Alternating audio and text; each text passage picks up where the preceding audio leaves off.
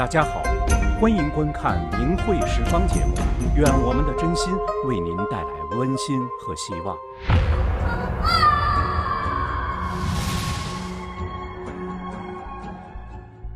活摘法轮功学员器官，听闻这样的指控，您很可能不相信。八十年前的美国最高法院大法官费利克斯·法兰克福也和您有过类似的感受。一九四三年，从纳粹集中营逃出来的波兰人杨·卡斯基来到美国，想要告诉美国人纳粹对犹太人做了什么。波兰大使特意安排卡斯基首先去见了也是犹太人的最高法院法官费利克斯·法兰克福。法兰克福在听完卡斯基描述了集中营所目睹的可怕细节后，沉思半晌后对卡斯基说。年轻人，我不能够相信你。坐在一旁的波兰大使惊讶地跳了起来。法兰克福接着说：“我并没有说这个年轻人在撒谎，我只是说我无法相信他告诉我的话。这两者是有区别的。是的，人类对于超出想象的邪恶总是难以接受。不幸的是，历史总是会重演。二零零六年三月初。”化名安妮和皮特的知情人向《大纪元时报》披露了中共在沈阳市苏家屯秘密设立关押法轮功学员的集中营，并摘取、贩卖他们的器官。安妮指证说，她的丈夫是从2001年底开始参与的，负责摘取眼角膜。供体被推进手术室之前，被注射了一种导致心力衰竭的药物。安妮的丈夫是从合作的其他医生那里才知道供体是法轮功学员，每次手术后会得到一大笔钱。到了2003年，安妮从丈夫口中知道事情的原委，后来忍受不了就离婚了。观众朋友，您相信安妮说的吗？大家可能就面临大法官法兰克福八十年前同样的处境。安妮没有撒谎，却不能相信安妮说的。医生被称为白衣天使，怎么可能沦为杀人的恶魔呢？面对人性之恶的拷问，中国媒体上曝光出来的医生参与活摘乞丐和流浪汉器官的案例，给了人们一个底线参考。二零零六年十一月九日，河北省行唐县在一个废弃的变电站，借着手电筒的光线，乞丐童格飞被人掏空了器官。嫌犯是武汉同济医院博士后研究人员陈杰和来自北京的医生。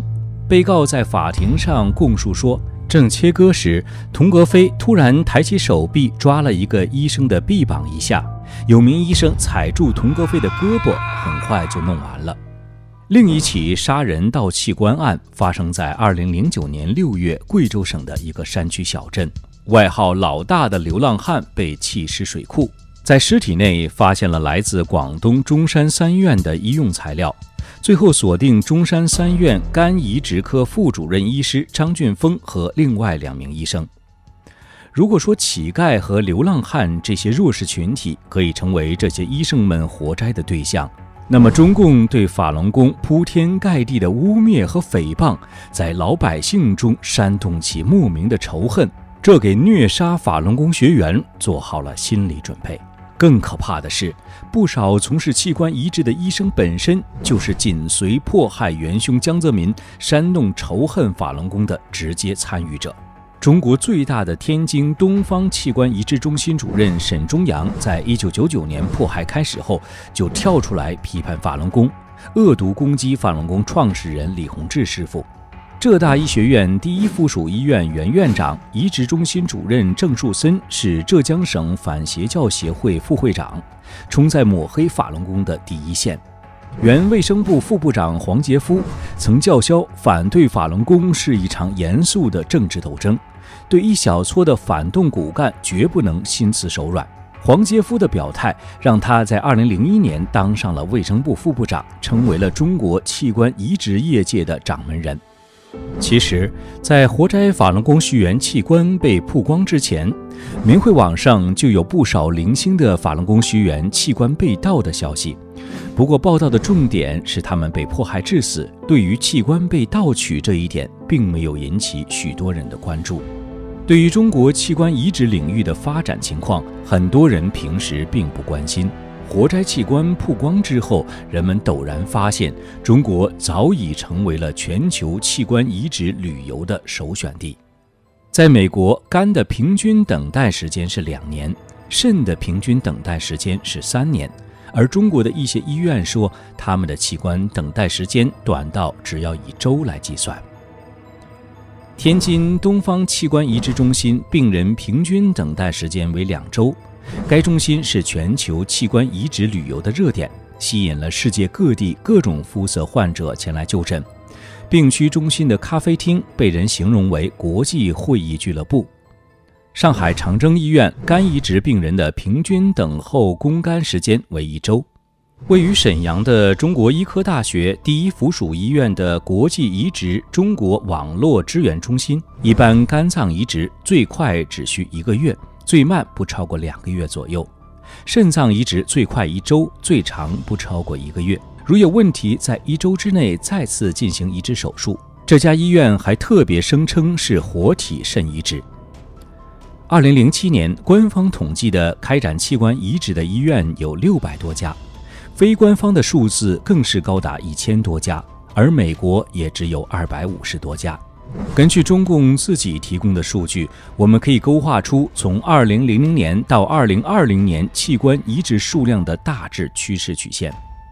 2006年活摘器官曝光之后，器官移植数量突然降了下来，好像某个供体来源被藏起来了。这个反常现象是不是本身就很说明问题呢？从上面的图示可以看出，这个曲线像是骆驼背上的双峰。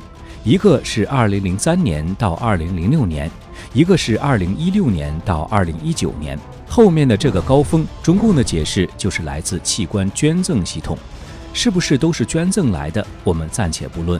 看看二零零六年前的那个高峰，中共一直没有解释清楚供体的来源。二零一六年发表的明慧网的深度调查报告《死刑犯遮不住器官市场的蘑菇云》。分析了死刑犯器官的局限性、强摘法轮功学员器官的行为特点以及摘取法轮功学员器官的演变过程，特别指出了2003年到2006年高峰期的器官市场的不同寻常的特征。这些特征是死刑犯器官很难解释的，而又恰恰符合强摘法轮功学员器官的模式。报告综合各方资料，估算出每年死刑犯能提供的器官也就不到七千例，多余的器官从何而来？非法关押的法轮功学员，特别是大量失踪的法轮功学员，提供了另一个器官来源。一九九九年七月，中共发动迫害运动之后，大量法轮功学员自发地去北京上访，去天安门打横幅抗议迫害，他们前仆后继。形成了一波又一波接连不断的抗议人群。中共有一个恶劣的政策，谁去上访，就让地方领导、单位负责人、单位职工和家属株连受罚。为了不连累别人，不报姓名、不报家庭地址，成为了法轮功学员抵制株连迫害的一种广泛流行的做法。这些至少数以百万计的没有提供姓名和家庭地址的法轮功学员，很多人最后被一车一车的集中拉走了，去了哪里呢？只有江泽民、少数中共高官、司法和军队有关人员和一些医院知道。北京大学器官移植研究所所长朱继业说过这样的话：“中国器官移植有三个阶段，二零零二年以前是初级阶段。”二零零六年以后是开始实施资格准入阶段，而中间这几年是快速发展的第二阶段。由于经济发展，供体渠道畅通了，各个医院都在做，小医院也做。竹基业口中的供体渠道畅通了，是什么供体的渠道？细细思量，不禁让人后背发凉。已过世的被称为中国肝胆外科之父的吴孟超，在二零一二年也说。前几年不是做了很多吗？这几年少了，这几年比较规范，应该规范了逐步做。